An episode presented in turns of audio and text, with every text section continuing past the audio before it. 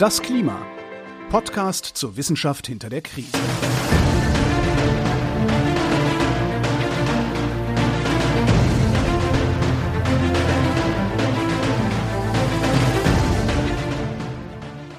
Hier ist das Klima, der Podcast zur Wissenschaft hinter der Krise. Wir lesen den aktuellen Bericht des Weltklimarats und erklären den aktuellen Stand der Klimaforschung. Jeden Montag mit Claudia Frick. Und Florian Freistetter. Und heute außerdem noch mit einem Gast. Wir haben nämlich heute Birgit Bettner-Friedel zu Gast. Hallo. Hallo. Hallo, herzlich willkommen. Ja, Birgit Bettner-Friedel ist tatsächlich hier zu Gast, weil wir über das Kapitel Europa sprechen und dafür natürlich die Expertin ist. Sie ist nämlich Umweltökonomin und arbeitet am Institut für Volkswirtschaftslehre der Uni Graz. Ja, da geht es viel um Ökonomik des Klimawandels, insbesondere Mitigation und Anpassung, also Abmilderung des Klimawandels und wie wir uns daran anpassen. Geht es um Umwelt- und Ressourcenökonomik und außerdem noch, wenn ich das richtig gelesen habe, Vizegruppenleiterin der Forschungsgruppe Ökonomik der Klima, des Klima- und Umweltwandels am Wegener Zentrum für Klima- und globalen Wandel. Studium war Umweltsystemwissenschaften mit Volkswirtschaft als äh, Fachschwerpunkt und promoviert in Sozial- und Wirtschaftswissenschaften. Ich finde das alles sehr spannend, wenn ich ehrlich sein muss. Dann starten wir heute quasi mit Kapitel 13 des äh, IPCC-Berichts, das den Titel Europa trägt. Da würde ich doch direkt gerne mal fragen, ja, was ist denn so besonders an Europa? Ja, was ist besonders an Europa? Vieles ist ähnlich wie auf der ganzen Welt, aber manches ist speziell. Mhm. Europa ist vielleicht eine der Weltregionen, wo Bewusstsein über die Folgen des Klimawandels schon viel Wissen vorhanden ist, wo auch schon sehr, sehr viele Anpassungsmöglichkeiten ausprobiert und implementiert werden. Aber gleichzeitig sieht man auch ganz klar, trotz all dieser Bemühungen, die Klimarisiken nehmen zu.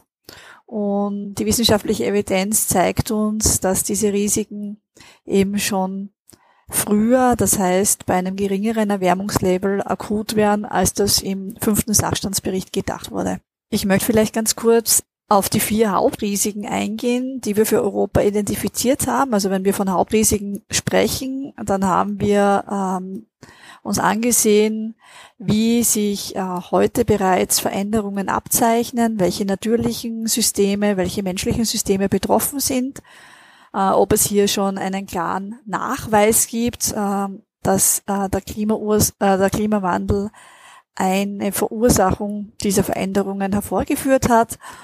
Und wir schauen uns an, wie groß die Betroffenheit ist. Das heißt, sind es einzelne Regionen, die stark betroffen sind? Dönen sich diese Regionen aus? Intensiviert sich das Risiko? Und über diese, all diese Evidenz haben wir vier Hauptrisiken identifiziert. Das ist einerseits das Thema Hitze, das eben die, äh, sowohl die menschliche Gesundheit negativ beeinflusst als auch Ökosysteme. Das ist das Thema Abnahme von landwirtschaftlichen Erträgen durch eine Kombination aus äh, zunehmender Trockenheit, also Dürre mit Hitze das ist das Thema Wasserknappheit, äh, vor allem in der Verteilung über verschiedene Nutzungsgruppen hinweg, also nicht nur in der Landwirtschaft, sondern auch Trinkwasserversorgung, Wasser für die Industrie. Und das ist das Thema Überflutungen, sowohl an den Küsten als auch an äh, Flussläufen und durch Starkregen. Die zentrale Grafik, an der man das äh, sieht, ist diese sogenannte Burning Embers äh, Grafik. Das ist die Abbildung 1328. Die zeigt eben für verschiedene Niveaus globaler Erwärmung, das heißt Erwärmung der globalen Durchschnittstemperatur gegenüber dem vorindustriellen Zeitraum, wie sich diese Risiken entwickeln. Burning Embers heißt auf Deutsch sowas wie gestapelte Holzpflöcke, also sozusagen, wie stark rennt das Feuer.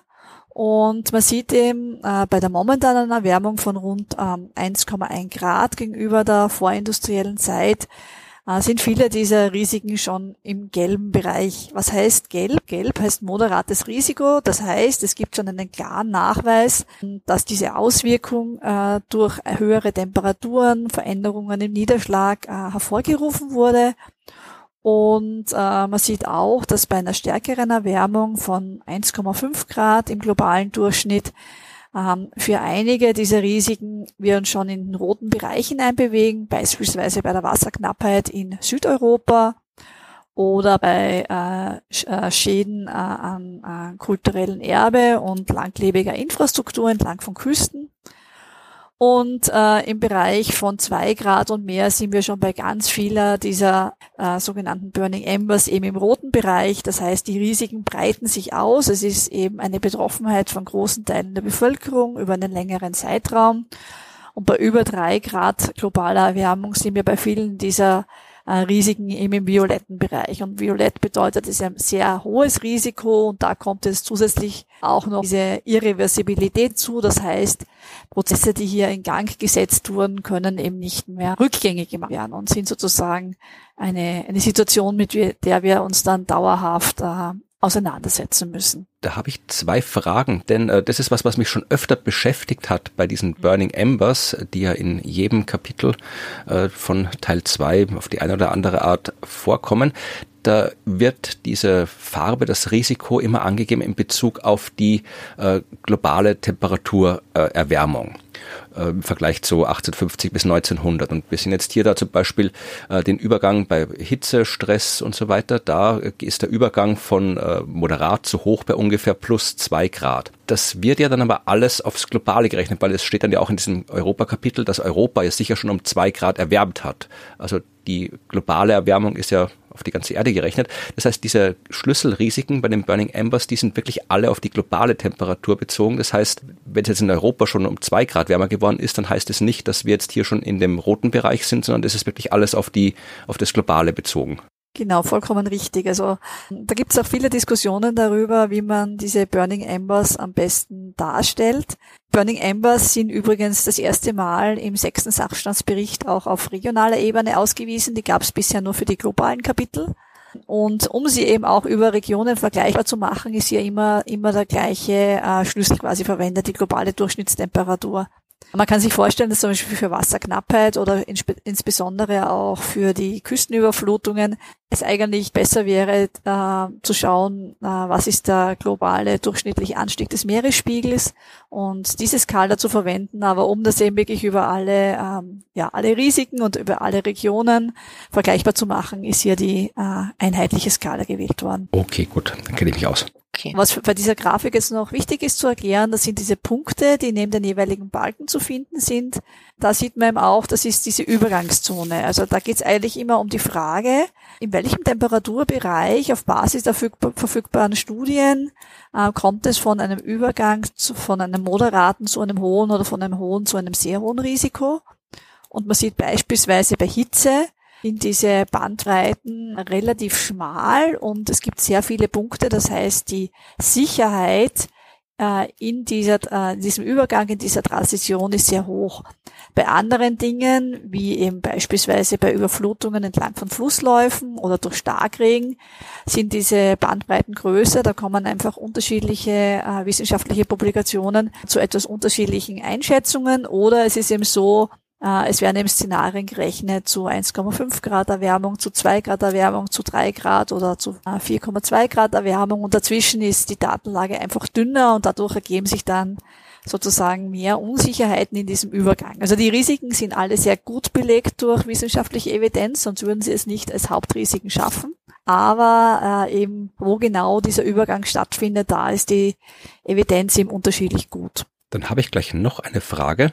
Ich habe wirklich in den diversen Kapiteln, vor allem für die Regionen, immer wieder diese Burning Embers gesehen und diese Schlüsselrisiken. Und im ersten Teil war ja auch eine äh, Auflistung aller Schlüsselrisiken. Und ich habe mich gefragt, wie wird das denn jetzt konkret in der konkreten Arbeit des IPCCs festgelegt, was denn jetzt Schlüsselrisiken sind? Weil da muss man irgendwann mal so eine Linie ziehen und sagen, das ist jetzt kein Schlüsselrisiko mehr und das ist zwar auch noch ein Risiko, aber jetzt dann eben nicht mehr ja nicht mehr so wichtig ist das falsche Wort, aber wie kommt man also im konkreten, in der konkreten IPCC-Arbeit auf die Liste, wo man sagt, das ist jetzt das, was wichtig ist für Europa und das ist das, was wichtig ist für Afrika? Also wo sind da die Grenzen, die man zieht?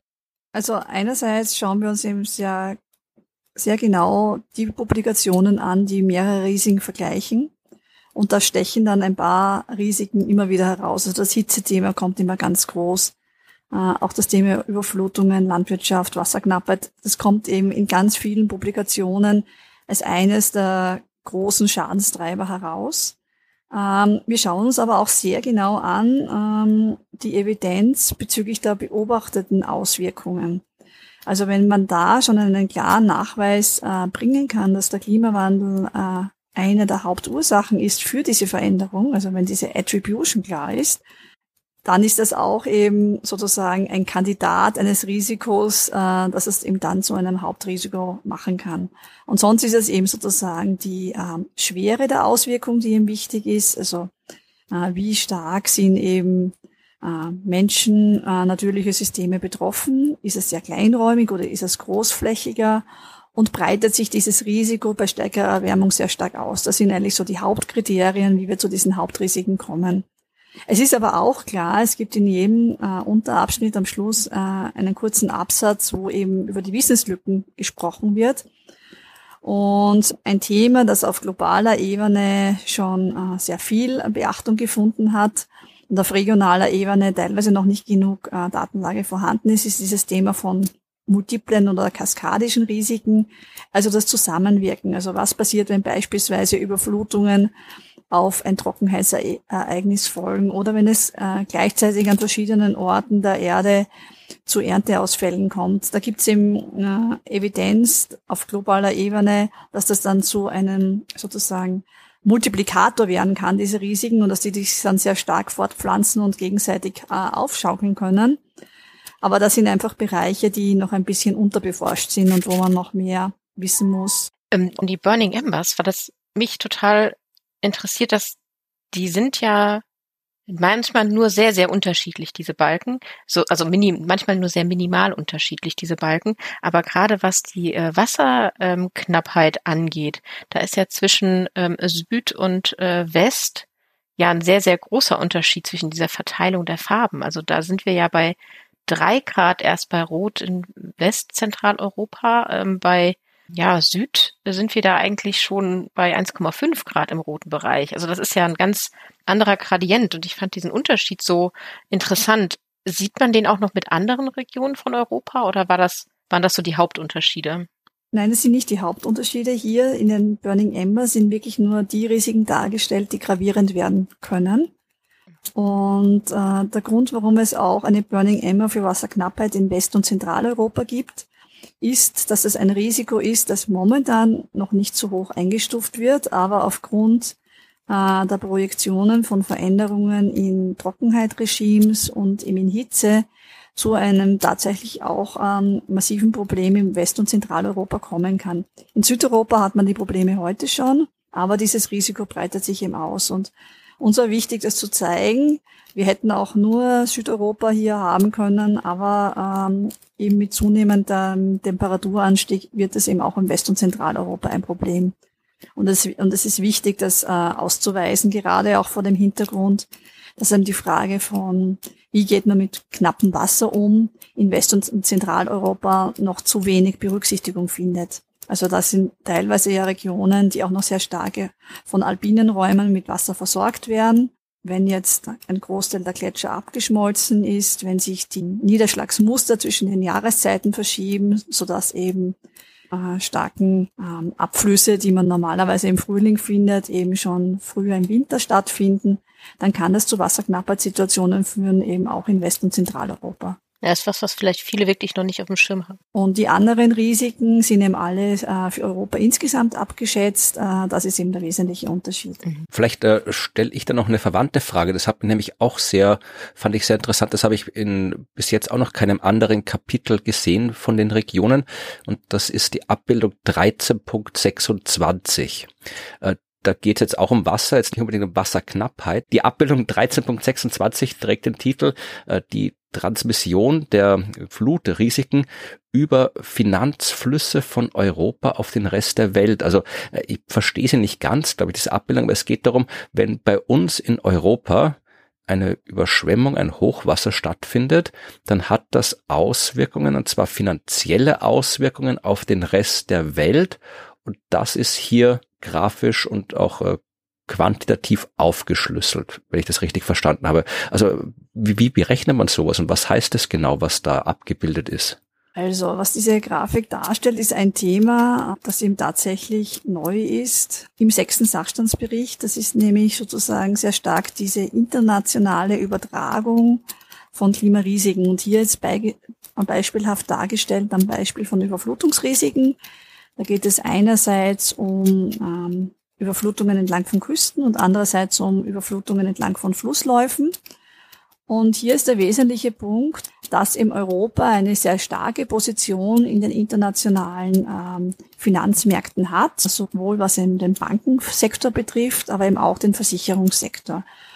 Und insofern äh, pflanzen sich eben Auswirkungen, die hier in Europa entstehen über diese Finanzmärkte, weil im Europa ein wichtiger sozusagen ähm, Finanzstandort ist, speziell eben in, in Nordeuropa, Großbritannien, aber auch eben einige Börsen in, äh, in West- und Zentraleuropa, pflanzen sich diese Risiken eben fort. Und was der obere Teil der Grafik zeigt, das sind eben einfach diese Netzwerke, also wie stark sozusagen Nordeuropa eben vernetzt ist äh, mit anderen Weltregionen. Und die unteren Teile sind eben jetzt beispielshaft äh, zeigen, wie sich diese Risiken sozusagen regional auswirken in dieser Region und wie sie sich global auswirken. Und was man sieht, im unteren Teil der Grafik gibt es zwei Unterscheidungen. Einmal mit äh, hoher Anpassung und einmal mit dem momentanen Anpassungsniveau. Und da sieht man eben, dass die regionalen Schäden, das sind immer die kleineren Kreise, deutlich geringer sind als die globalen Schäden. Für Europa insgesamt ist dieser Faktor eben 2,5. Das heißt, ein Fluss- und äh, Küstenüberflutungsereignis Schaden überträgt sich 2,5-fach auf den Rest der Welt aufgrund dieser Finanzverflechtungen. Mit einem momentanen Anpassungsniveau ist das für Europa im Schnitt äh, bei 5. Und man sieht eben sehr stark die regionalen Unterschiede, eben äh, Großbritannien als sehr wichtiger Finanzstandort. Da ist eben dieser Faktor dann durchaus nochmal größer. Auch für Deutschland sieht man diesen Effekt und Frankreich. Für andere Länder in Süd- und Osteuropa ist der Effekt durchaus geringer, weil eben die Verflechtungen über die Finanzmärkte zu anderen Weltregionen nicht so stark sind. Und die Frage war, wie man sowas rechnet. Das sind große Simulationsmodelle, wo man einerseits eben diese ganzen Finanzströme ähm, abgebildet hat und man schockt dann diese Finanzmärkte eben regional mit diesen ähm, Ergebnissen, die man aus äh, eben Simulationsmodellen für Überflutungen kennt, also Schäden an Infrastruktur, äh, Todesfälle etc. Und, ähm, und schaut eben, wie diese Störung quasi im Finanzmarkt sich fortpflanzt über diese äh, Handelsnetzwerke. Und so ergeben sich eben diese Schäden. Was ich sagen würde, ist bei dieser Art von Grafik, da ist es jetzt weniger wichtig, wie groß jetzt die absolute Zahl ist, die da steht, sondern äh, die Mechanismen, also dass die einfach einmal verstanden werden. Klimawandel äh, wirkt sich zunächst regional aus, pflanzt sich dann aber fort, weil unsere Ökonomien unglaublich vernetzt sind. Und das kann einerseits eben dazu führen, wie man hier sieht, zu einer Verstärkung des Risikos, weil das Risiko sich ausbreitet auf andere Weltregionen. Es kann aber auch dazu führen, dass eben über, den, über Finanzmärkte oder über Handelssysteme äh, diese Risiken abgefedert werden, weil man sich sozusagen einen alternativen Handelspartner suchen kann. Aber das wird ja umgekehrt nicht anders sein. Also es würde mich wundern, wenn das jetzt nur für Europa gilt, weil wenn in Nordamerika oder in Ostasien, also überall da, wo die Pfeile hinführen in dieser Grafik, wenn da was passiert, dann wird ja über die Finanzmärkte vermutlich auch was zurück auf Europa wirken. Vollkommen richtig, vollkommen richtig, ja. Das ist natürlich jetzt das Europakapitel, deswegen schauen wir speziell auf Europa. Es ist grundsätzlich richtig. Aber wenn man sich diese zugrunde liegende Studie genauer ansieht, dann sieht man eben, dass Europa hier schon eine Sonderstellung hat, nicht aufgrund primär der Schwere äh, der Ereignisse, sondern eben aufgrund dieser äh, sozusagen zentralen Position ähm, in den globalen Finanznetzwerken. Also natürlich spielen die Börsen von, äh, von New York etc. auch eine große Rolle und die entsprechenden asiatischen Finanzhandelsplätze. Aber diese Finanzhandelsplätze sind eben sehr wichtige Risikoverteiler auf die man vielleicht in der Zukunft auch genauer schaut, um die Risiken besser abschätzen zu können. Das heißt, wir können uns jetzt nicht auf den sowieso sinnlosen Standpunkt zurückziehen.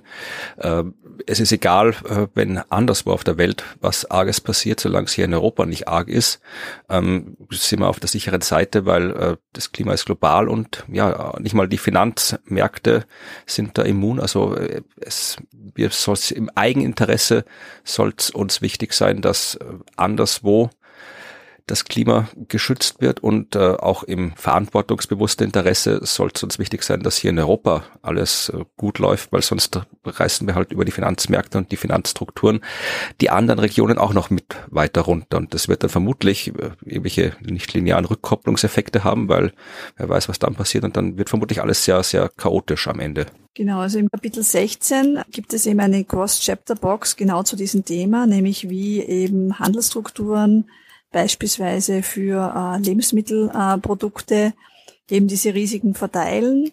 Und äh, da steht eben auch äh, sehr klar noch einmal herausgearbeitet ähm, das Beispiel der Thailand-Flut von 2011, äh, wo es eben zu Überflutungen in Thailand kam, in einem Bereich, wo diese meisten Halbleitertechnologien produziert wurden und wo das eben nicht nur im asiatischen Raum, also speziell Japan, auf die Autohersteller sehr große Auswirkungen hatte, sondern sich diese Risiken sowohl auf die ähm, PC-Produktion als auch eben die Automobilherstellung in den USA und Europa für einige Monate massiv ausgewirkt hat.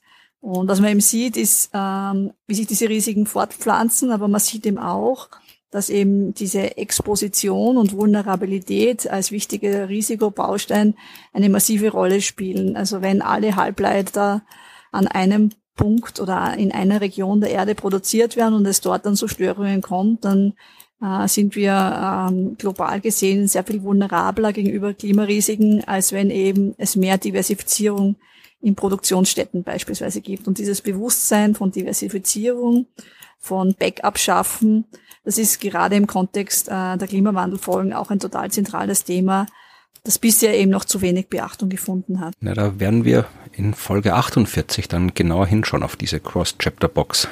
Städte wollten wir noch ansprechen, Claudia, oder? Ah, ach so, ich war gerade gedanklich noch bei, ähm, bei, der, bei der Flut. Weil, wenn, wenn wir schon bei der Flut sind, was sind denn die, die Anpassungsmaßnahmen, die wir da treffen können oder sollten, wenn es solche Überflutungen angeht? Also jetzt nicht nur natürlich, äh, was sollten wir physisch tun, sondern auch, dass eben diese Auswirkungen, die wir jetzt gesehen haben, so finanzieller Natur, dieses sich fortpflanzen, ähm, was können wir denn dagegen tun? Also gibt es da überhaupt etwas, was man tun kann, außer Diversifizierung der Standorte, wo etwas produziert wird? Ähm, ja. also ich fange vielleicht äh, zunächst bei den Risiken an, wo sie entstehen.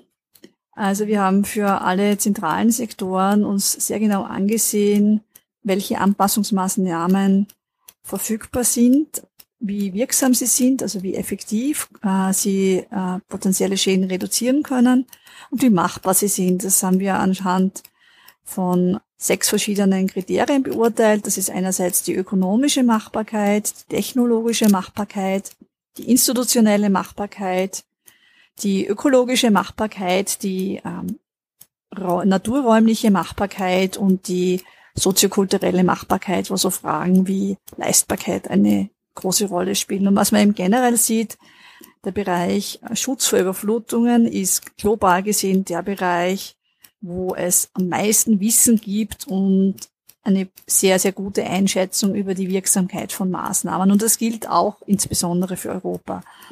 Also da gibt es einerseits eben Maßnahmen, die eben sehr stark darauf setzen, dass man das schützt, was man jetzt hat. Das sind die typischen Verbauungen.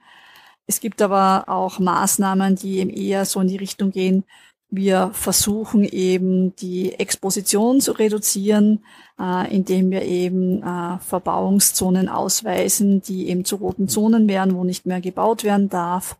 Versicherungen können unterstützend wichtig sein. Es gibt aber auch inzwischen ganz viele Versuche, eben die Natur zu integrieren, so in sogenannten ökosystembasierten äh, Maßnahmen, wo es einerseits um die Schaffung von äh, Feuchtflächen geht, von Beach Nourishment, also sozusagen, dass man ähm, die, die Küsten wieder anreichert, damit sie ihre normale Funktion äh, erfüllen können. Es geht aber auch um so Dinge wie im städtischen Raum, wenn es um Starkregen geht, um das Schaffen von Retentionsflächen in Parks, äh, auf Dächern, äh, indem man Versicher äh, Versickerungsflächen schafft. Also es gibt wirklich eine Fülle von sehr, sehr effektiven Maßnahmen. Äh, was wir uns aber angesehen haben, ist auch die Frage, wie man sozusagen diese Maßnahmen sinnvoll zusammen kombinieren kann. Und da sieht man eben, dass viele dieser Maßnahmen eben jetzt schon gesetzt werden, wie eben die typischen Verbauungen, Deiche, äh, Hochwasserschutzbauten, auch Versicherungen, aber dass die eben teilweise äh, ihre Wirksamkeit verlieren, wenn äh, der Temperaturanstieg sehr stark ist, weil einfach sozusagen dieses Risiko teilen, das normalerweise die Versicherungsgrundlage ist, nicht mehr verfügbar ist.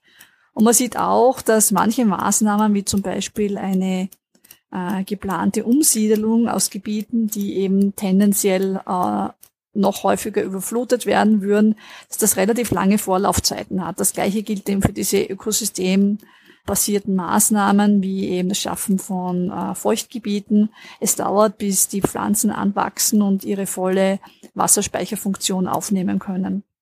Und insofern ist es eben sehr wichtig, sich anzuschauen, in welcher Sequenz, in welcher Kombination man diese Maßnahmen setzen kann und wir haben ihm in den Abbildungen, beispielsweise Abbildung 1332, gezeigt, wie eben so ein Fahrplan aussehen könnte, wie man die Maßnahmen zusammen kombinieren kann bei zunehmender Erwärmung und äh, fortschreitender Zeit. Man sieht aber auch, gerade wenn es dann um das Thema zum Beispiel Hitze und Trockenheit geht, dass ganz viele Maßnahmen darauf bauen, dass eben genügend Wasser verfügbar ist. Denken wir an Bewässerung. Und gerade wenn der Bewässerungsbedarf besonders groß ist, wird es eben auch zu äh, Zielkonflikten mit anderen Nutzungen kommen, in der Trinkwasserversorgung äh, oder auch in der, in der Kühlung äh, von, von Kraftwerken. Ich, ich starre gerade noch auf Abbildung 1332 und versuche sie zu verstehen. Also ist, genau, also vielleicht, vielleicht erklären wir diese Abbildung äh, 1332 nochmal. Äh, mhm. Also was man hier sieht, das ist ein, ein sogenannter Anpassungspfad. Und dieser Anpassungspfad ist so zu lesen wie eine U-Bahn-Karte. Also diese, diese Punkte sind immer die Umstiegsstationen. Und wir starten quasi beim Now, beim Jetzt-Zustand, äh, der sich eben zusammensetzt eben aus den Verbauungen, aus der Versicherung, ähm, aus gewissen äh, Rückhaltebecken, aus äh, Maßnahmen an Gebäuden, das ist dieses Wet and Dry Proofing und eben aus raumplanerischen Maßnahmen. Das ist das Grüne. Und man sieht eben, wenn eben die Erwärmung fortschreitet, wenn man sich nach rechts bewegt, äh, dann gibt es manchmal so einen Strich, der eben andeutet, Achtung, hier endet die Linie. Das heißt, Flood Insurance geht eben vielleicht bis 1,5, 2 Grad noch ganz gut, kann man vielleicht noch ein bisschen hinausschieben, aber irgendwann ist es einfach unwirksam. Das heißt, äh, wenn es die Versicherung da aufhört, das heißt, da ist das Risiko so hoch geworden, dass eine Versicherung das nicht mehr versichert oder dass die Kosten nicht mehr reingekriegt werden können. Genau, also das Problem ist eben äh, sozusagen äh, Versicherung basiert auf dem Prinzip, dass einige betroffen sind von einem Ereignis in einem Jahr und ganz viele nicht betroffen sind. Das heißt, die zahlen ihre Prämien und aus diesen Prämien können dann die Auszahlungen gedeckt werden. Aber wenn jetzt das Überflutungsrisiko sehr stark zunimmt, dann müssten entweder die Prämien extrem hoch steigen, was eben für viele Regionen und für äh, vulnerable Gruppen bedeutet, dass sie sich Versicherungen nicht mehr leisten können, oder die Versicherungen sagen von sich aus, wir bieten in dieser Region keine Versicherung mehr an. Also es gibt da durchaus natürlich auch dann Kooperationen zwischen dem Staat und Versicherungsunternehmen, wo es dann sozusagen Haftungsübernahmen seitens des Staates gibt, damit eben die Versicherbarkeit weiterhin gegeben ist. Aber grundsätzlich stoßt irgendwann Versicherung auf ihre Grenzen, weil diese Idee vom äh, Risikoaufteilen äh, nicht mehr funktioniert, wenn es eben zu viele Schäden zu oft gibt. Da muss man umsteigen. Da muss man umsteigen, genau. Oder eben äh, dazu kombinieren. Und man sieht eben hier zum Beispiel sehr stark diese Kombination aus Verbauungen äh, mit ähm, äh, Rückhalte, natürlichen Rückhaltebecken ist dann eben etwas, was einem sozusagen auch, äh, auch hilft, eben mit größeren Überflutungsrisiken umzugehen, weil es einfach auch nicht leistbar ist, alles zu verbauen und weil umgekehrt da eben Synergien entstehen wenn man Rückhaltebecken ausbaut und neu schafft, dann ist eben der Bedarf an sozusagen harten strukturellen Verbauungen auch nicht mehr so groß. Ja, aber es fällt auf, dass äh, die einzige U-Bahn-Haltestelle, um in dem Bild zu bleiben, die man bei einem hohen Grad der globalen Erwärmung findet, die liegt auf der Linie für die Umsiedlung. Das heißt, das ist die einzige Anpassungsmaßnahme, die noch funktioniert. Wenn äh, die Erwärmung hoch wird, dann kann man nur noch weg. Genau. Also das ist, äh, glaube ich, etwas, was man einfach sehr bewusst äh, sehen muss. In Europa leben wahnsinnig viele Menschen an Küsten, weil einfach sehr viele Großstädte an Küsten liegen, weil sehr viel Infrastruktur an Küsten liegt. Und äh, da sind einfach auch die exponierten Werte in Form von Gebäuden, in Form von Menschen ähm, so wahnsinnig groß, äh, dass man sich eben einerseits sehr gut überlegen muss, ob man da wirklich absiedeln möchte. Umgekehrt ist sozusagen das potenzielle Schadensausmaß so groß, dass es äh, in gewissen Bereichen einfach wirklich sozusagen die letzte Lösung ist, äh, abzusiedeln.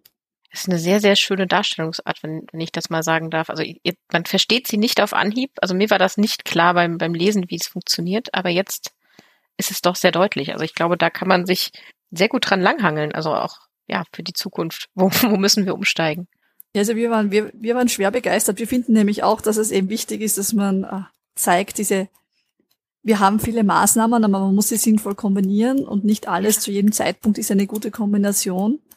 Aber ja, und, und das ist eben ja ein Ansatz, der eben auch schon in der tatsächlichen Planung verwendet wird. Also es ist jetzt nicht sozusagen eine reine akademische Übung, sondern es wird durchaus für konkrete Projekte äh, verwendet. Was sind denn, wenn ich das fragen darf, äh, das ist in vielen Kapiteln nämlich äh, auch drinnen, dass meistens am Schluss äh, die großen Risiken oder Probleme aufgelistet werden, die eine Anpassung verhindern. Gibt es das auch für Europa? Was sind denn in Europa aktuell die Probleme, die verhindern, dass diese optimalen oder besten Wege zur Anpassung für die verschiedensten Risiken gegangen werden? Kann man das irgendwie konkretisieren oder ist das zu divers? Nein, ist nicht. Also ich, ich glaube, die Aussagen, die wir über Europa treffen, die sind sehr ähnlich wie die globalen Aussagen, aber sie sind ausschließlich aus Studien über Europa abgeleitet. Das ist wichtig zu sagen. Und äh, die Haupthindernisse, warum Anpassung zu wenig geschieht, sind einerseits eben begrenzte Ressourcen. Das heißt, äh, es werden Ressourcen oft umgewidmet und da macht man halt ein bisschen Anpassung, aber nicht Anpassung in dem erforderlichen Ausmaß und in der erforderlichen ähm, wirklichen Änderung des Verhaltens. Also wenn wir beim Beispiel Hochwasserschutz bleiben, man erhöht den Deich ein bisschen, aber man geht jetzt nicht in eine neue ökosystembasierte Anpassungsmaßnahme beispielsweise. Teilweise ist es auch noch immer äh, ein zu geringes Dringlichkeitsbewusstsein. Das heißt, äh, es werden zwar Veränderungen beobachtet, aber die Erwartung, dass diese Risiken sich intensivieren werden und häufiger auftreten werden, ist nicht immer ausreichend da. Es geht auch äh, teilweise um mangelnde politische Führung. Das ist jetzt natürlich von Region, von Land zu Land ein bisschen unterschiedlich, aber die staatlichen Vorgaben sind nicht immer gut genug, um wirklich das Handeln äh, leicht zu machen. Ich möchte das am Beispiel ähm, von Niederschlägen wieder klar machen. Also bei Temperaturanstieg ist es ja total klar, alle Klimamodelle zeigen in die gleiche Richtung. Aber wenn man sozusagen jetzt ja kleinräumig schaut, wie verändert sich der Niederschlag, dann sind die Ergebnisse, die aus unterschiedlichen Klimamodellen kommen, durchaus nicht nur in der ähm, sozusagen Intensität unterschiedlich vom Ergebnis, sondern auch in der Richtung. Das heißt, manche Klimamodelle sagen, in der Region kommt es zu mehr Niederschlag, in anderen Klimamodellen kommt heraus, es kommt zu weniger Niederschlag. Jetzt könnte man das interpretieren, es ändert sich nichts, aber das ist nicht die richtige Interpretation. Das heißt einfach, man braucht Anpassungsstrategien, die eben auch mit dieser Variabilität in Niederschlägen umgehen können. Und der letzte Punkt ist eben auch eben noch diese unzureichende Mobilisierung von Finanzmitteln. Da geht es eben wieder in Richtung Banken, Versicherungssektor, dass eben ausreichend auch äh, Kredite, Finanzierungsmöglichkeiten für Anpassungsprojekte sichergestellt werden. Man kann vielleicht sagen, das ist jetzt Abbildung 1334, das ist sozusagen dieser Anpassungszyklus, wo es eben beginnt mit sozusagen Gibt es genügend Wissen? Also ist, ist das Wissen gut aufbereitet für verschiedene, äh, für verschiedene Sektoren, für Haushalte etc.? Sind die Risiken gut abgeschätzt? Werden Anpassungsoptionen identifiziert? Werden sie implementiert? Und gibt es eben ein Monitoring davon? Und da sieht man eben, äh, jetzt quer über Europa, dass faktisch alle äh, Länder eine nationale Anpassungsstrategie haben, wo auch die Risiken dargestellt werden für, für, unterschiedliche Erwärmungsszenarios. Wenn es dann um die Identifikation von Anpassungsmaßnahmen geht, da ist das Bild schon ein bisschen heterogener. Da haben einige Länder viel Fortschritt gemacht, bei anderen Ländern so mittlerer Fortschritt. Wenn es um die Implementierung geht, da ist der Fortschritt in den meisten Ländern deutlich geringer. Und beim Monitoring ist das Bild auch sehr divers. Da gibt es einige Regionen, wie beispielsweise äh, Großbritannien, wo das schon sehr früh eingeführt wurde ähm, und wo man eben regelmäßig Nachschau hält, ähm, funktionieren die Anpassungsmaßnahmen, wie viel wurde gesetzt, gibt es noch eine Anpassungslücke. Ähm, aber eigentlich braucht es das in allen europäischen Ländern. Das heißt, Anpassung in Europa, zumindest auf der nationalstaatlichen Ebene, ist auf jeden Fall in allen Ländern implementiert. Aber die Umsetzung äh, hinkt hinterher. Und wenn man jetzt sozusagen auf den privaten Sektor schaut, das heißt äh, auf die Unternehmen, aber auch äh, auf die Haushalte, dann sieht man eben, bei Unternehmen beispielsweise, dass eben äh, Anreize von der Politik sehr, sehr wichtig sind, um eben Bewusstsein zu schaffen, um eben Handlungsoptionen aufzuzeigen. Und es kann auch der Druck von Konsumentinnen oder Aktionären ein wichtiger Impuls sein, um genauer auf diese Risiken durch den Klimawandel einzugehen. Bei Privaten ist es häufig äh, die persönliche Erfahrung eines äh, Überflutungsereignisses oder eines anderen Extremereignisses, das dann zu Anpassungshandlungen führt. Es steht da auch ein ähm, ja, schöner Satz ist es nicht, aber es ist äh, ein interessanter Satz. Also unter dieser Abbildung, also in der Nähe dieser Abbildung, etwas, was eigentlich, wo man sich denken kann, dass es so ist, aber es dann immer noch gut ist, das tatsächlich auch im Bericht zu lesen und vor allem auch die unter Anführungszeichen trivial klingenden Erkenntnisse im IPCC-Bericht sind ja trotzdem alle durch äh, entsprechende Studien belegt. Das finde ich immer ganz schön, dass man auch für Dinge, wo man sich denkt, ja, das ist eh so, äh, trotzdem nochmal schauen kann, warum es denn wirklich so ist. Und da steht der Satz, dass äh, viele kurzfristige Entscheidungen, Investments langfristige Konsequenzen haben, dass die Planung und die Implementation von was auch immer, für welche Maßnahmen Jahrzehnte brauchen kann, insbesondere für die kritische Infrastruktur in Europa und dass es deswegen wichtig ist, den Planungshorizont zu erweitern und auch die langfristigen Unsicherheiten zu berücksichtigen und auch äh, zu verhindern, dass man sich irgendwo in eine Ecke plant und manövriert, aus der man nicht mehr rauskommt.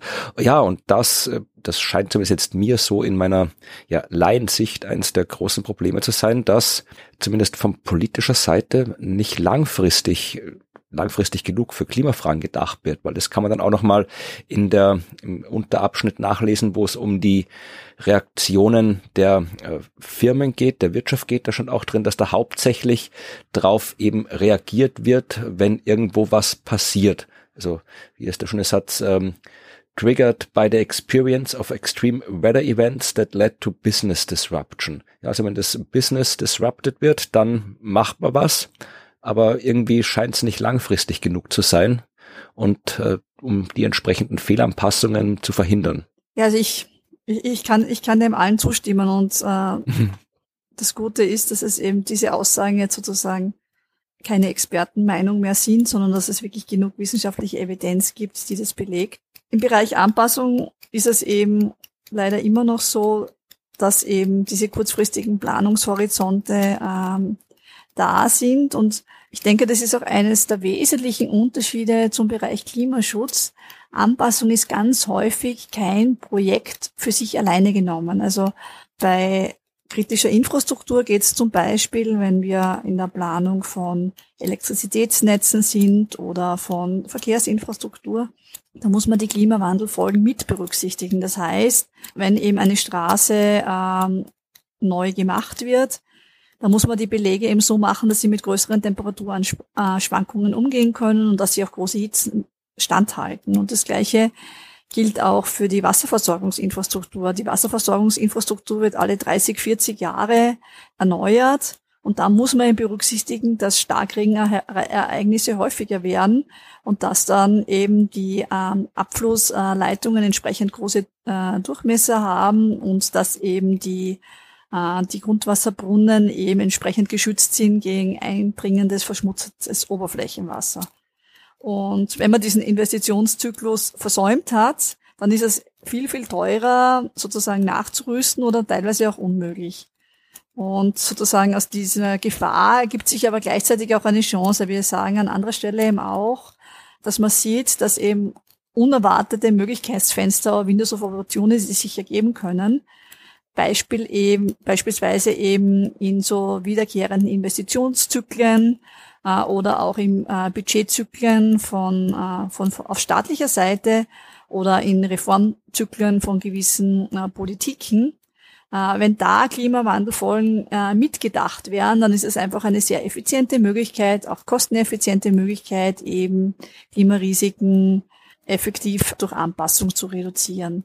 Und man sieht auch, dass es eben äh, unerwartete Zeitfenster gibt, also das, was wir vorher gerade angesprochen haben, wenn man persönlich mit einem Extremereignis konfrontiert ist, sei das jetzt, weil ähm, das eigene Haus überflutet wird oder weil in der Region es zu einer Überflutung gekommen ist oder weil eben es zu Unterbrechungen in der Lieferkette gekommen ist, weil äh, die Produktion von Unternehmen unterbrochen wurde, dass das sehr häufig eben dann ein sehr starker Antrieb ist, etwas zu unternehmen und dann eben nicht unbedingt nur gegen diese Art von Klimarisiko, sondern gegen andere Klimarisiken auch mehr Vorsorge zu halten. Und auch die mit der Pandemie verbundenen äh, Erholungsprogramme, Investitionsprogramme, sowohl auf europäischer als auch auf nationalstaatlicher Ebene, haben teilweise eben auch die Möglichkeit beinhaltet, eben in Richtung Klimawandel Projekte äh, auf Schiene zu bringen. Die europäischen Städte haben ja auch äh, durchaus viel ja, Raum bekommen im Kapitel 13. Und äh, die Frage ist, sind die jetzt besonderen Risiken ausgesetzt? Weil das hatten wir auch schon in den früheren Kapiteln, also das Städte durchaus äh, was die Erwärmung angeht, äh, mehr Risiken haben, Hitzeinsel, da wohnen auch mehr Menschen.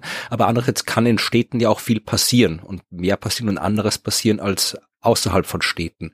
Also vielleicht reden wir kurz noch über die Rolle der Städte mhm. in Europa und als, ja, als Zentrum all dieser Entwicklungen, die wir jetzt angesprochen haben, Risiken und Anpassungen. Genau, also ich möchte da vielleicht über zwei Grafiken sprechen. Also wenn wir bei den Risiken zunächst einmal beginnen, ist das die Abbildung 1317 wo ihm gezeigt wird, wie sich eben die Vulnerabilität äh, europäischer Städte verändert durch eine Veränderung in Extremniederschlägen, äh, Hitze und äh, Trockenheit. Und da sieht man eben, dass es bis äh, Mitte des Jahrhunderts um 2050 äh, eine Zunahme der Vulnerabilität äh, beispielsweise durch Trockenheit gibt für insbesondere südeuropäische Städte, ähm, dass aber beispielsweise das Risiko von Überflutungen durch Starkregen sich in nordeuropäischen Städten intensiviert, sowie in West- und Mitteleuropa. Und äh, wie wir auch schon besprochen haben, Dürre intensiviert sich vor allem in Südeuropa und auch in einigen Städten in West- und Mitteleuropa. Und was diese Abbildung für 1317 zeigt, äh, ist im Wesentlichen eben, äh, welche Städte betroffen sind. Also jetzt äh, eingefärbt äh, nach den Regionen. Grün für Südeuropa, Rot für West- und Mitteleuropa, Blau für Nordeuropa. Und die Größe äh, des Punktes signalisiert eben, ob das eine große oder eine kleine Stadt ist. Und man sieht, dass das durchaus ein heterogenes Bild gibt, aber dass sich die Punktwolke eben nach rechts oben verschiebt in den risikoreicheren Bereich. Und äh, was diese Abbildung verdeutlichen soll, ist eben, dass Städte eben äh, mehreren Risiken gleichzeitig ausgesetzt sind. Das ist eben die Hitze, das ist die Trockenheit und das sind die Überflutungen. Und wir sehen aber gleichzeitig auch, und jetzt komme ich zur Abbildung 1336, ähm, dass europäische Städte gegen eine Vielzahl dieser äh, Risiken auch Anpassungshandlungen setzen.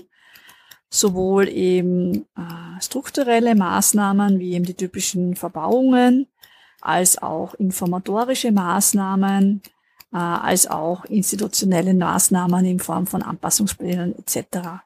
Und was diese Grafik eben zeigt, äh, ist jetzt keine sozusagen vollständige Erhebung, was passiert in allen europäischen Städten, aber es ist doch eine sehr gute äh, Teilgruppe, weil das ist nämlich äh, die Datenbasis vom Carbon Disclosure Project, die Ausgabe für Städte, wo Städte eben einmelden, welche Anpassungsprojekte sie setzen, wogegen sie diese Anpassungsmaßnahmen setzen, welche Art von Maßnahmen das sind, teilweise auch Budgets und äh, welche Zusatznutzen äh, sie mit diesen Maßnahmen verbinden. Und da sieht man eben Zusatznutzen aufgeschlüsselt nach den verschiedenen Zielen nachhaltiger Entwicklung, nach den Sustainable Development Goals.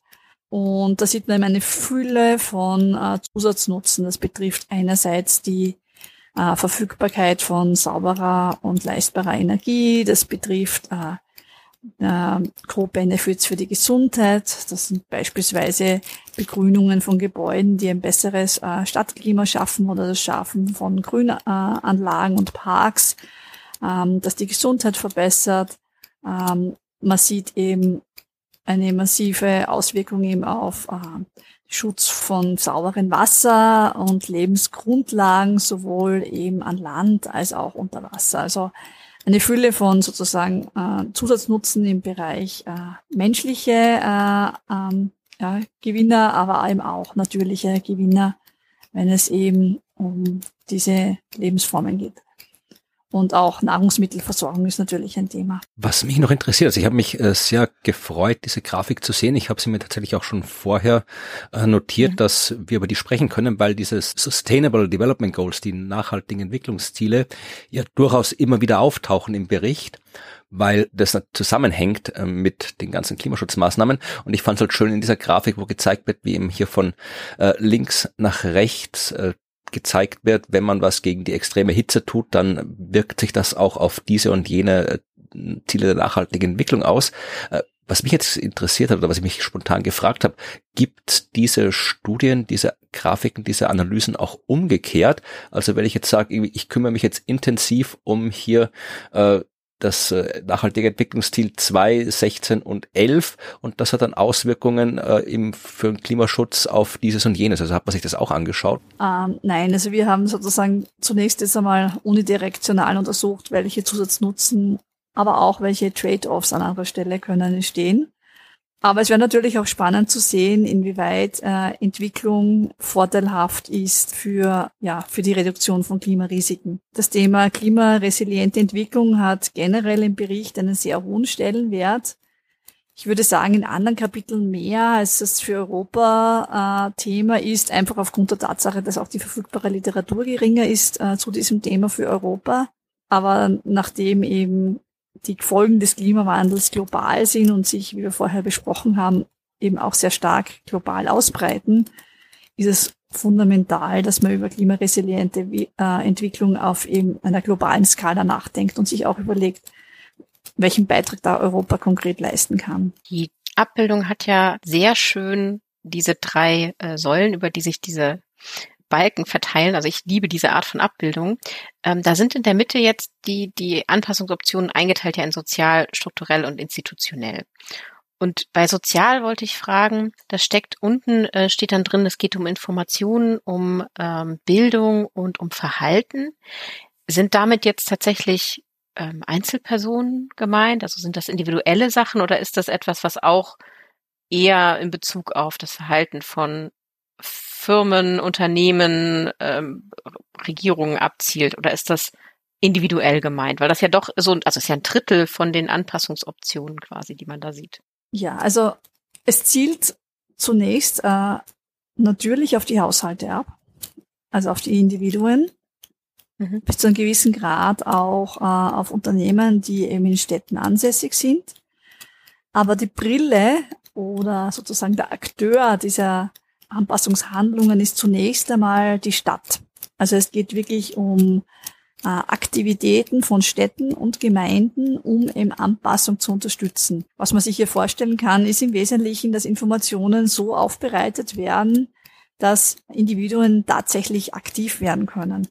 Äh, da geht es einerseits um so Dinge auch wie, dass es eben Broschüren gibt, dass es zielgruppengerechte Kommunikation gibt, dass man einfach schnell weiß, was kann ich ganz konkret tun, um mich zu schützen, wo kann ich mich informieren, vielleicht die entsprechenden sozialen Medienkanäle äh, abonniert hat, wo dann eben Frühwarnungen kommen, Achtung, Hitze kommt, äh, bitte bereiten Sie sich vor, haben Sie genügend äh, Trinkwasser verfügbar, schließen sie äh, ihre Fensterlehnen, äh, damit die Gebäude nicht überhitzen etc. Also es geht wirklich um sozusagen ganz niederschwellige ähm, äh, Informationen, die dann äh, eben die Individuen dazu befähigen, auch aktiv äh, selbst zu werden. Mhm. Das heißt, da sind dann aber auch solche eher äh, strukturellen Sachen gemeint, wie es gibt ja natürlich so Initiativen, die über äh, gemeinsames Green Gardening, über gemeinsame Aktionen und mit einem Klimabeirat für Städte,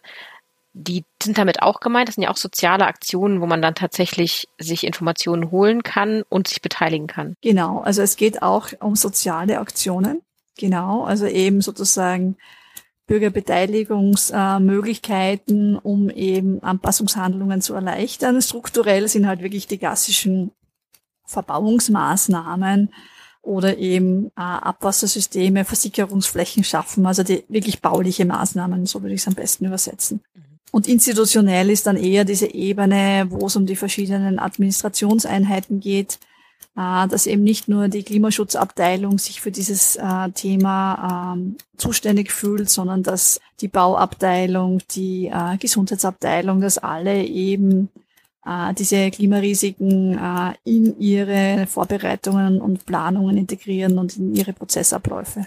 Was bei dieser Grafik wichtig ist, also ich, ich glaube, es gibt da so diese einen, diese Art von Grafik äh, super finden und andere, die damit wieder eher Probleme haben. Es sieht aus wie ein Energieflussdiagramm, äh, aber die ähm, Breite dieser Balken ist tatsächlich die Anzahl äh, der Nennungen. Das heißt, wenn eine Maßnahme in einer Stadt genannt wird, dann zählt sie als eine als, als eine Maßnahme und wenn sie in fünf Städten äh, umgesetzt wird, dann ist es sozusagen der Balken fünfmal so breit.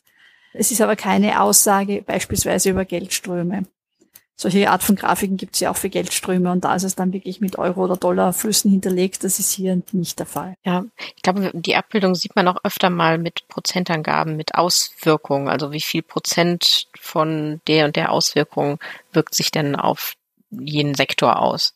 Genau. Und hier sind tatsächlich Nennungen in Städten gemeint. Okay. Das sieht man ja auch genau. unten nochmal schön ähm, wo die Amount of Adaption Actions per City aufgemalt sind, also diese Europakarte. Da ist ja eine Stadt ganz groß mit 25 Anpassungsmaßnahmen. Ich kann leider natürlich jetzt nicht erkennen, welche es ist. Aber das ist im Norden von Italien. Ja, es, es, es, könnte, es könnte Mailand oder Bologna sein. Also da weiß ich, dass viel gekommen ist. Aber mhm. ich glaube, man muss, also generell bei diesen Vergleichen äh, muss man wahnsinnig vorsichtig sein. Mhm. Also es ist eine offene Erhebung, das heißt, die Städte melden ein und auch die Abgrenzung, was ist ein Projekt, was sind zwei, was sind drei, was sind fünf Projekte. Äh, das ist in der Budgetplanung äh, von Städten teilweise sehr, sehr unterschiedlich. Also ich würde, ich würde bezüglich äh, der Information, wie viele Maßnahmen in einer Stadt gesetzt werden und das umzulegen, wie aktiv eine Stadt in Anpassung ist, da würde ich eher vorsichtig sein. Mhm. Portugal scheint sehr überrepräsentiert zu sein. Ja, also genau. Also man sieht eben zum Beispiel, also äh, auch aus meiner Forschungserfahrung, äh, einige Städte, die man erwarten würde, kommen da jetzt zum Beispiel nicht vor, einfach weil sie in diesem Survey nicht teilgenommen haben. Also ich glaube, es ist ein guter Überblick, was in Europa in Anpassung passiert, aber diese Auswertung hat keinen Anspruch auf Vollständigkeit, weil einfach die Datenbasis durch Selbstmeldungen organisiert ist. Mhm.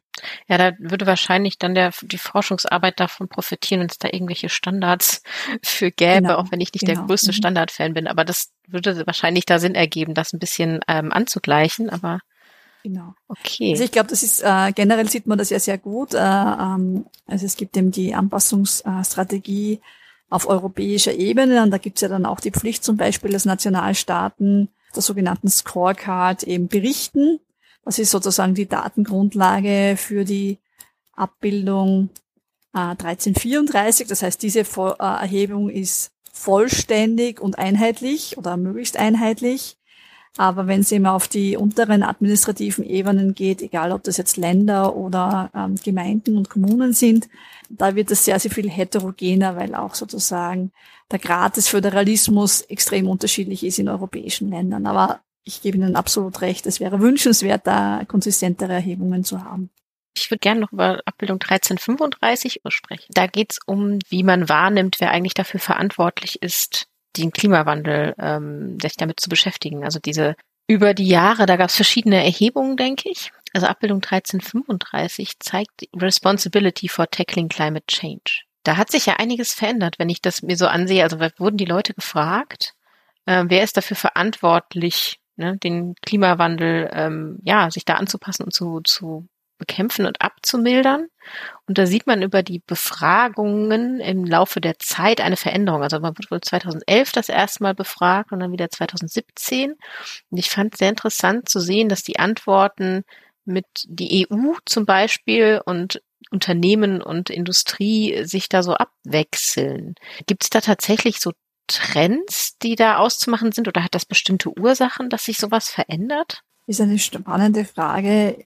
Ich denke, das sind halt, man muss immer sehen, das sind verschiedene Befragungswellen und es gibt einen gewissen Trend. Ähm, aber ich, ich, also für uns ist es eigentlich eher so, dass sozusagen diese drei großen Gruppen, also Nationalstaaten, die Europäische Union und äh, Business und Industry, dass das die drei Hauptakteure sind und dass sozusagen alles, was darunter kommt, nämlich äh, eben Gemeinden, äh, Länder und eben äh, Einzelpersonen, Individuen hier als weniger zuständig gesehen werden. Und das ist ein Stück weit, äh, denke ich, wichtig zu wissen, weil es so ein bisschen von der Verantwortung her eigentlich dem widerspricht, wie die Aufgabenteilung in der Realität ist, weil ganz viel an öffentlicher Anpassung ist wirklich Informationsgrundlage bereitstellen, Anpassungspläne machen, Dinge auf den Weg bringen, öffentliche Infrastruktur schützen. Ja, das ist äh, natürlich eine wichtige staatliche Aufgabe.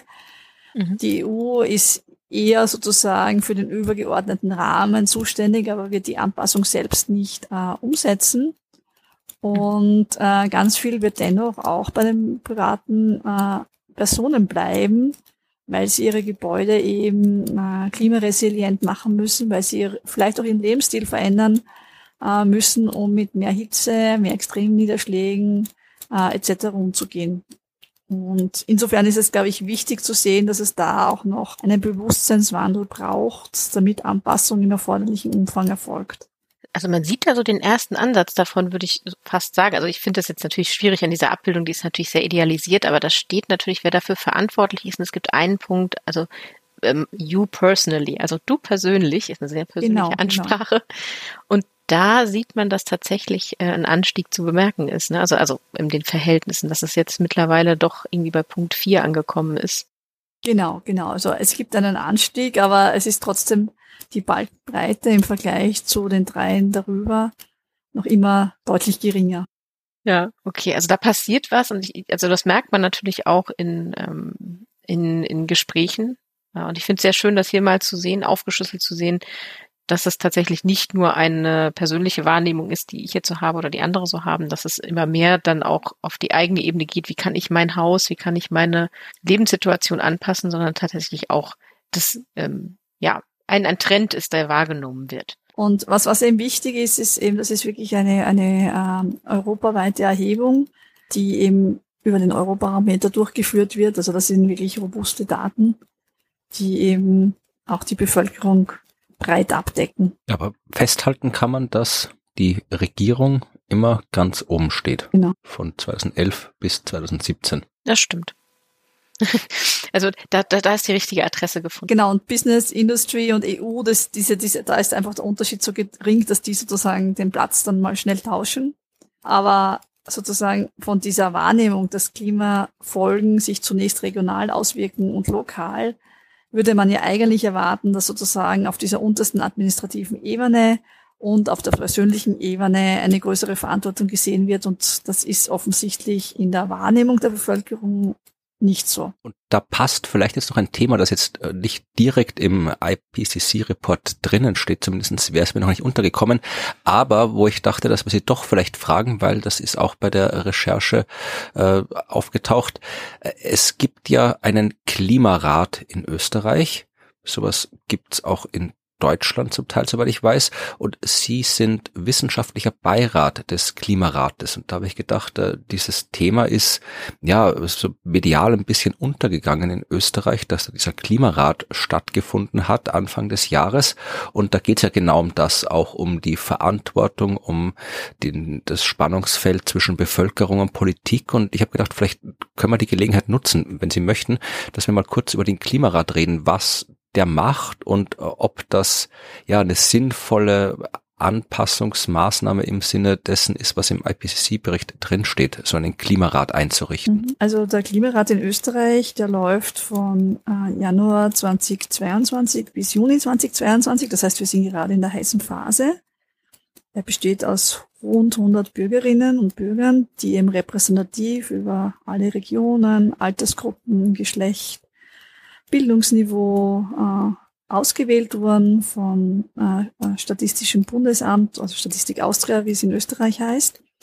Und das Mandat äh, des Bürgerinnenrates ist, Empfehlungen abzugeben, wie Österreich die Klimaneutralität 20, bis 2040 erreichen kann. Das heißt, es geht um Klimaschutz, es geht nicht um Klimawandelanpassung. Und im Wesentlichen arbeiten eben die Bürgerinnen und Bürger zu den, äh, zu den wesentlichen Bereichen wo eben die Emissionen in Österreich äh, besonders hoch sind. Das ist in der Bereich äh, speziell Verkehr, das ist der Bereich Bauen und Wohnen, Landwirtschaft, Ernährung, das ist aber auch die Industrie und Wirtschaft, also Produktion und Konsum von Gütern. Und das ist natürlich die Energieversorgung. Und da geht es eben einerseits um die Frage, welche Maßnahmen werden von den Bürgerinnen unterstützt, wie müssen die ausgestaltet sein, aber auch welche ja, welche Zielvorgaben wünschen Sie sich für verschiedene Bereiche?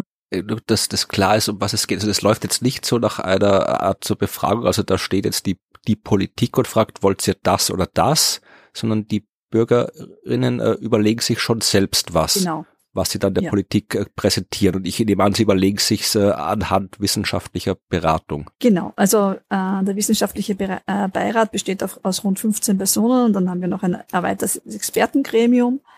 Und wir sind sozusagen das wandelnde Lexikon. Wir geben am Anfang kurz Input zu den verschiedenen Bereichen und dann sind wir als unterstützende Informationsquelle äh, für die verschiedenen Gruppen verfügbar, indem wir ihnen einfach einmal grundsätzlich erzählen, was sind sozusagen wichtige Hebel, wo werden besonders, wo entstehen besonders viele Emissionen, welche grundsätzlichen Prinzipien gibt es beispielsweise, also Reduktion von Emissionen, Verlagerung von Emissionen, ähm, Umgestaltung von Wegen etc.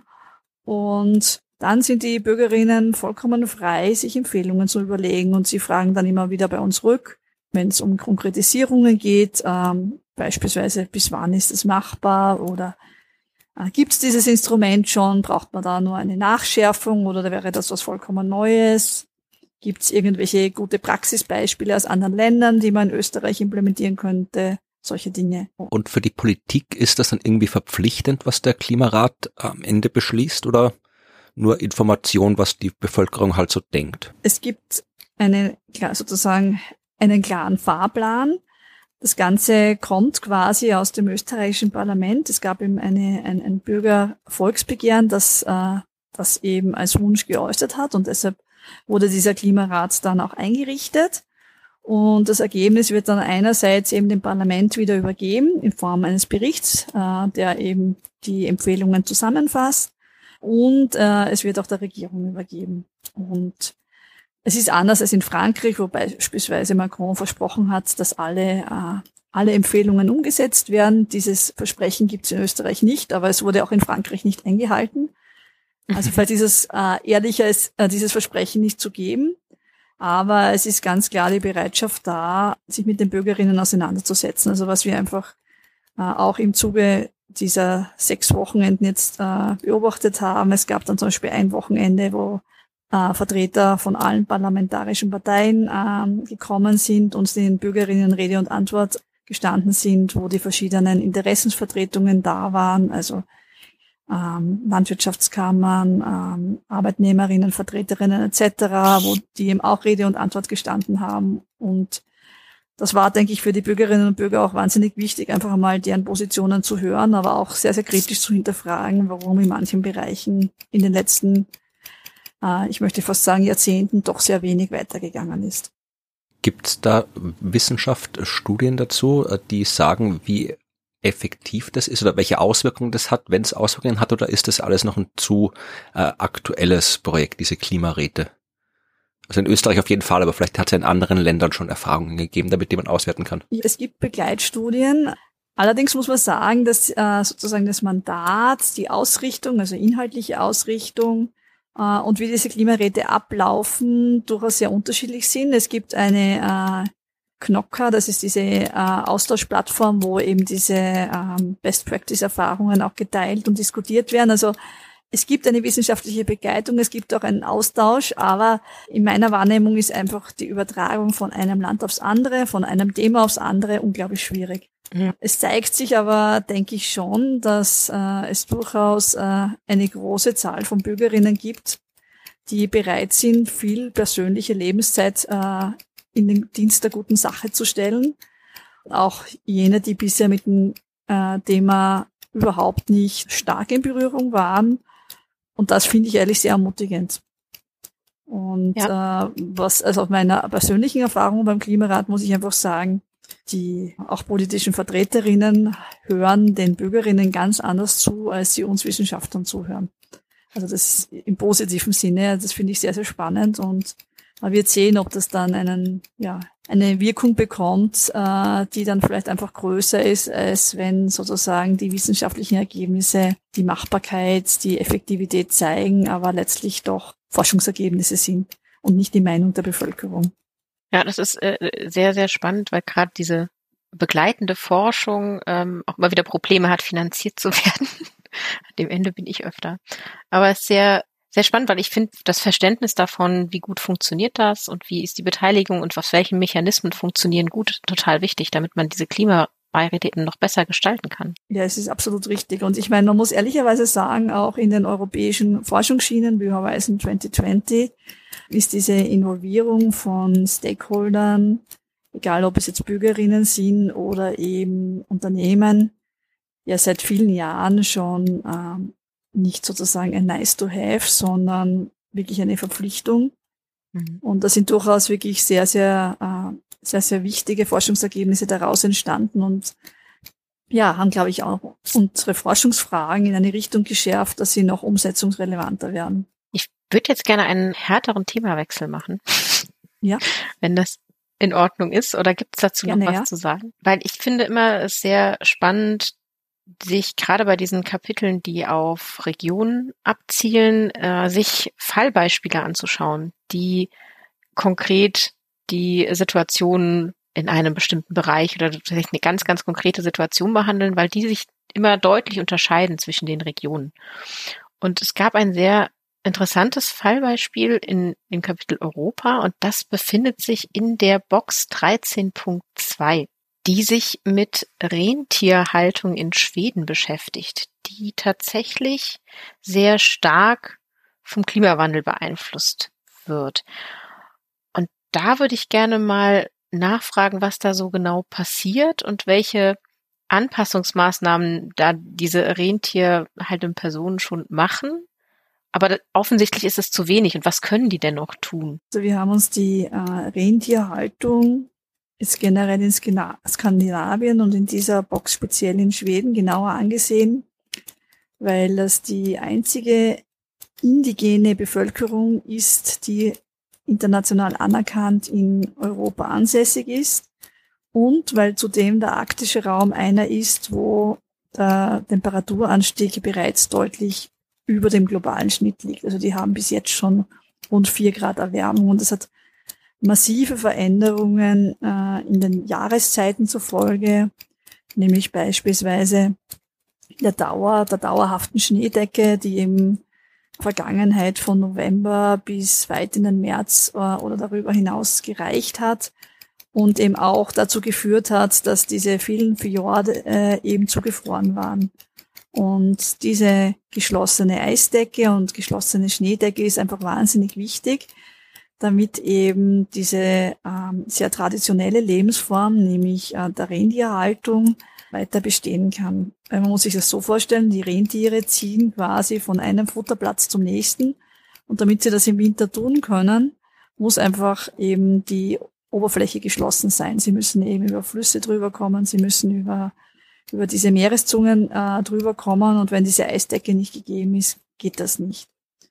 Und man sieht eben bereits in der Vergangenheit einen sehr starken Trend, die sich eben einerseits dadurch auswirkt, dass eben sich teilweise eben die Lebensgrundlagen der Bevölkerung, die von diesen, dieser Rentierhaltung abhängig sind, verändern. Sie haben höhere Kosten, die Arbeitsbelastung nimmt zu, teilweise nehmen auch Konflikte zu. Sie haben eben ja, Störungen an den Tieren, beispielsweise durch äh, Insekten, die eben gerade in diesen skandinavischen Regionen aufgrund dieser äh, Moorlandschaften etc. eine große Belastung sind, stärkere äh, Schäden an den Rentierherden. Und es führt eben auch äh, zu gesundheitlichen Effekten bei den äh, Rentier Haltern äh, in Form von psychologischen Stress. Gleichzeitig muss man aber eben sagen, dass der Klimawandel sozusagen ein Problem ist von vielen weiteren. Es kommt eben in diesen Regionen, die eben teilweise eben noch Waldflächen sind, aber auch eben dann so ähm, ja, Buschbodenbedeckungen haben, zu massiven Landnutzungsänderungen, weil eben Energieprojekte umgesetzt werden, einerseits Wasserkraftanlagen, andererseits auch teilweise äh, Minenprojekte, äh, forstwirtschaftliche Projekte, Windkraftanlagen, Tourismus, äh, die alle eben negative Auswirkungen auf diese traditionelle Lebensform haben. Und was eben jetzt hinzukommt, ist die indigene Bevölkerung, äh, die Sami in der Region einfach auch in ähm, ja, in, in politischen Institutionen schlecht vertreten sind. Das heißt eben in der Gemeindeverwaltung oder im, äh, im Gemeindeparlament haben sie entweder gar keine Stimme oder sind unterrepräsentiert und das führt dazu, dass eben ihre Interessen zu wenig gewahrt werden. Und in Summe ist das eben sozusagen heute schon eine massive Auswirkung auf diese natürliche Lebensform. Und wenn man sich eben die projizierten Klimaveränderungen anschaut, bezüglich Eisdecke und auch bezüglich Temperatur und Niederschlag im Winter, dann ist es eben äh, wahrscheinlich, dass sich diese Risiken deutlich äh, auch noch intensivieren werden, auch wenn eben die explizite Forschung gerade, welchen Einfluss haben diese ganzen anderen Änderungen im Vergleich zum Klimawandel und wie entwickelt sich das in der Zukunft, wenn es dazu einfach sehr wenig Evidenz gibt. Das bedeutet also auch tatsächlich, dass auch in diesem Fall, das hatten wir schon mal in so einem anderen Kontext, die, die Anpassungsmaßnahmen dadurch verhindert werden durch, durch andere Faktoren eben wie fehlende Stimme und fehlende Repräsentation oder andere Einflüsse, die gar nicht klimabedingt sind. Vollkommen richtig, genau. Also viele Risiken werden dadurch akut, dass eben der Klimawandel sozusagen ein zusätzlicher Faktor ist zu Risiken, die eben diese eben indigene Bevölkerung momentan schon sehr stark beeinflussen. Und Landnutzungsänderungen sind da eben ein wesentlicher Faktor. Und die angesprochenen äh, Ausbaupläne von Wasserkraftwerken, von äh, Forstprojekten, von Windkraftanlagen, äh, die sind ja einerseits positiv, weil sie Klimaschutz bedeuten, andererseits haben sie eben diese negativen Auswirkungen auf äh, die indigenen Lebensformen. Das ist, das ist ein Thema, das uns in den diversen Regionalkapiteln immer wieder begegnet ist. Meistens dann auch in Verbindung mit ähm, ja, Gefahren, Risiken für das äh, kulturelle und natürliche Erbe. Ja, und äh, wenn man dann immer sieht, ja, was hier an, an ja, Lebensweisen, an kulturellen Informationen äh, massiv bedroht ist oder schon verschwunden ist, das, ja, ich, ich finde das immer sehr, es ist immer sehr ähm, intensiv, diese Art von, von Informationen. Und ich finde es gut, dass das IPCC sich dann auch tatsächlich immer wieder mit solchen Details beschäftigt hat, die natürlich nur für uns Details sind, für die Menschen in Schweden ist das alles andere als ein Detail, aber es, es, ja, es transportiert halt so ein bisschen die, ja, die Realität dessen, was stattfindet. Und darum finde ich diese Zwischeninformationsboxen dann doch immer sehr, sehr gut, dass sie da drin stehen in den Berichten. Ja, es gibt noch eine zweite, die, denke ich, in die Richtung auch spannend ist. Das ist die über, über Venedig. War ich noch nie. Wann muss ich dann hin, damit ich es noch sehe? Kann ich gleich fragen. Ah, das ist die, äh, das ist die zweite Box, 13.1, Figurebox 13.1.1. Das ist eine große Abbildung. Das ist eine unglaublich komplexe Abbildung. Aber was diese Abbildung zeigt, ist eben, dass äh, der regionale Anstieg des Meeresspiegels in der Lagune von Venedig über dem durchschnittlichen globalen liegt, dass es bereits in der Vergangenheit zu einer deutlichen Zunahme gekommen ist an Überflutungsereignissen pro Dekade, gerade in den letzten 20 Jahren sehr starker Anstieg. Und äh, was man jetzt sieht, je nachdem, wie stark der Anstieg des Meeresspiegels ist, bei einem 50 Zentimeter Anstieg würden eben diese Schutzbauten, diese Mose-Barriere eben im Schnitt für zwei Monate pro Jahr geschlossen werden. Wenn der Anstieg 120 Zentimeter beträgt, äh, dann wären das fast das ganze Jahr 10,5 Monate. Und das würde eben die ganze Lagune dann in ein komplett anderes Ökosystem transformieren. Das wäre dann sozusagen sowas wie eine, ein Küstensee, äh, der eben nur ganz selten eben noch eine direkte Verbindung zum Meer hat. Und das zeigt eben auch, ja, ähm, man kann kulturelles Erbe schützen an der Küste, aber es hat auch nicht nur wahnsinnige Kosten und lange Vorlaufzeiten. Es hatte, glaube ich, wirklich Dekaden gedauert, bis diese Barriere tatsächlich jetzt äh, funktional äh, in Betrieb genommen werden konnte, von der Planung bis zur Umsetzung quasi. Und aber es ändert eben das Leben auch in diesen Lagunen äh, sehr, sehr dramatisch. Also es ist Schutz möglich, aber das Venedig, das dann sozusagen übrig bleibt, ist ein anderes Venedig, als wir es heute kennen. Und das verdeutlicht, glaube ich, diese Box sehr gut. Und insbesondere diese Grafik. Ja, also die Grafik ist wirklich sehr, sehr eindrücklich. Ich habe das auch beim ersten Durchlesen gesehen. So diese Zeit hier, elfeinhalb Monate, das ist dann, ja, kann man eigentlich gleich fast ein Jahr hinschreiben. Also dauerhaft, weil ja, dass das Venedig es schwer haben wird, war schon klar, aber da sieht man nochmal was anderes. Das sollte, ja, es wird dann, ist dann keine Lagune mehr. Es ist dann eine Insel mit Häusern drin. Genau. Also das ist dann was ganz anderes. Also da ja, auch die Grafik daneben, wo man halt wirklich schon den, den Meeresspiegelanstieg also sieht, ist, das ist noch in der Zukunft, aber das ist auch immer was, was wir immer wieder feststellen bei diesem Bericht, wenn da irgendwas steht, irgendwas passiert 2050, irgendwas passiert im Jahr 2100, wenn äh, es leben jetzt Menschen, die das Jahr 2100 erleben werden. Also das ist zwar Zukunft, aber eine Zukunft, die noch in unserer Gegenwart quasi verankert ist. Also das ist so alles nicht mehr so weit weg. Ja. Und das Problem mit Meeresspiegelanstieg ist halt, dass es wirklich so ein langsamer Anstieg ist. Und da passiert in diesem Jahrhundert äh, zwar schon einiges, aber noch vergleichsweise wenig. Aber dieser Prozess setzt sich noch lange fort, äh, auch wenn sich die Temperatur schon stabilisiert hat. Also das ist wirklich insofern eine, äh, eine Bedrohung, die für europäische Küsten sehr, sehr wesentlich sein wird ja, dann wissen wir jetzt ein bisschen besser Bescheid, was Europa in Zukunft blühen wird oder wie es in Europa in Zukunft aussehen wird. Wer noch mehr Bescheid wissen möchte, dann fragen wir das vielleicht auch noch. Der IPCC-Bericht ist zwar der umfassendste Bericht äh, in Sachen Klima, den es gibt, aber äh, der Natur der Erstellung geschuldet nicht unbedingt immer das aktuellste. Gibt es denn irgendwo eine Datenbank, eine Informationsseite oder sowas, wenn ich auf dem Laufenden bleiben will, was Klimaforschung in Europa angeht oder Klimaforschung, die Europa betrifft, angeht? Gibt es da irgendwas, wo ich schauen kann, irgendeine Newsseite, wo die neuesten wissenschaftlichen Erkenntnisse aufgearbeitet werden oder wo kann man sich denn informieren, wenn man weiterhin wissen will und nicht auf den nächsten IPCC-Report in fünf Jahren warten möchte? Puh, gute Frage. Also ich meine, es gibt für jedes Horizon 2020 Projekt eine Website und auch mehrere Social-Media-Kanäle. Also ich glaube, ich würde einfach einfach einmal äh, auf dieser Seite schauen, was so an Ergebnissen verfügbar ist.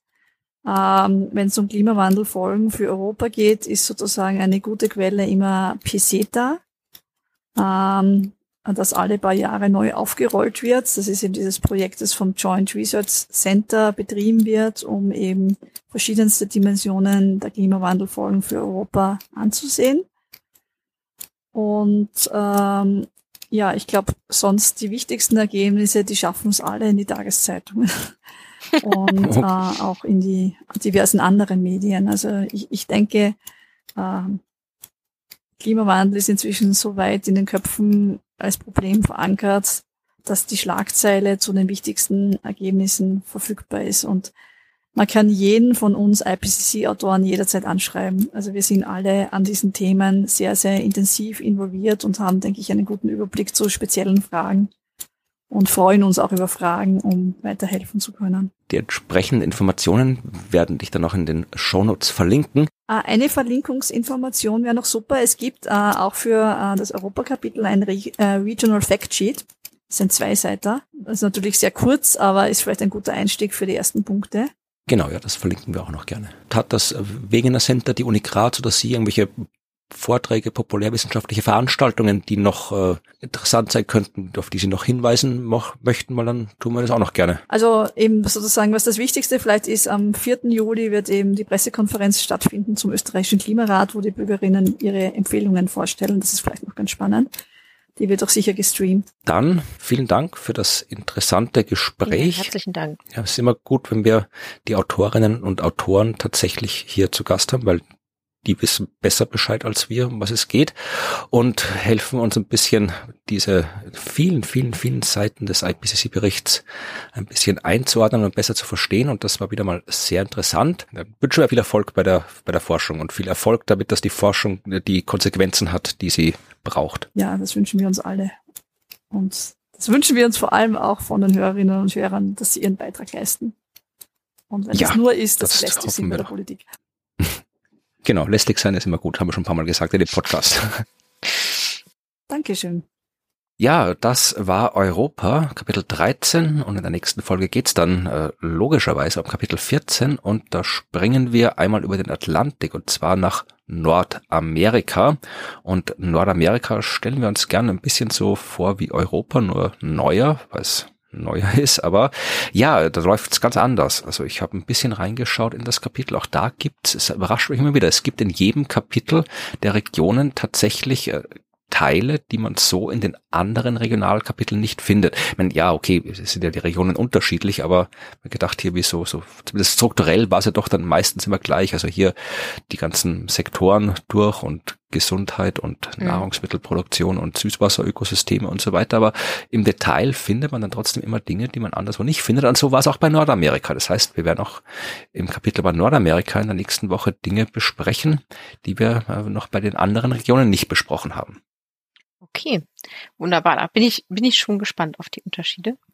Und bis dahin bleibt uns wie immer äh, uns dafür zu bedanken, dass ihr uns hier zuhört und dass ihr uns auch immer wieder so fleißig schreibt.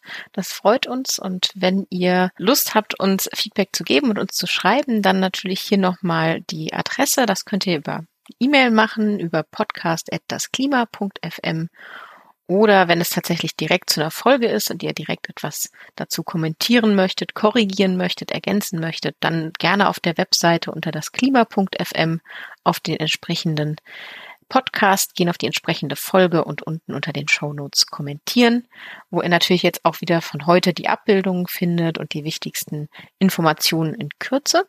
Und wir freuen uns, wenn ihr uns abonniert, wenn ihr weitererzählt, was wir hier machen und dass wir hier äh, mittlerweile es schon geschafft haben, deutlich weiterzukommen. Ich glaube, wir haben über die Hälfte mittlerweile geschafft. Ja, sollten wir haben. Also wir sind bei, äh, wenn wir jetzt rein formal, mhm. ich glaube, waren 25 Kapitel in Teil 2 mit Kapitel 13 haben wir jetzt dann die Hälfte von zwei erledigt. Ja, siehst du? Zumindest rein kapitelmäßig. Ja, rein kapitelmäßig. Äh, seitenmäßig sind wir schon längst drüber.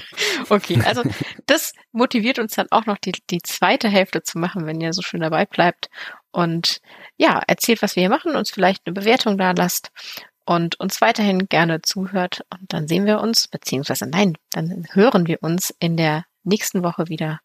Und bis dahin, tschüss. Tschüss.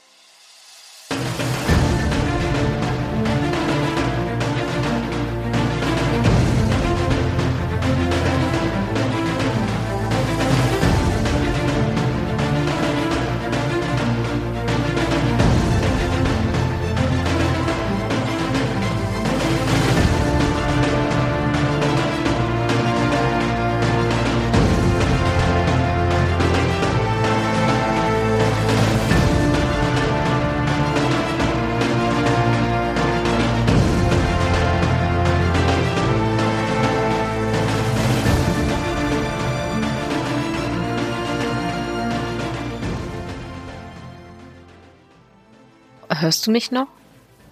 Ich höre dich noch, wunderbar. Okay, ich habe gerade die Nachricht bekommen, dass mein Internet weg ist. Nee, dann red schnell, bevor es das, das Internet auch merkt.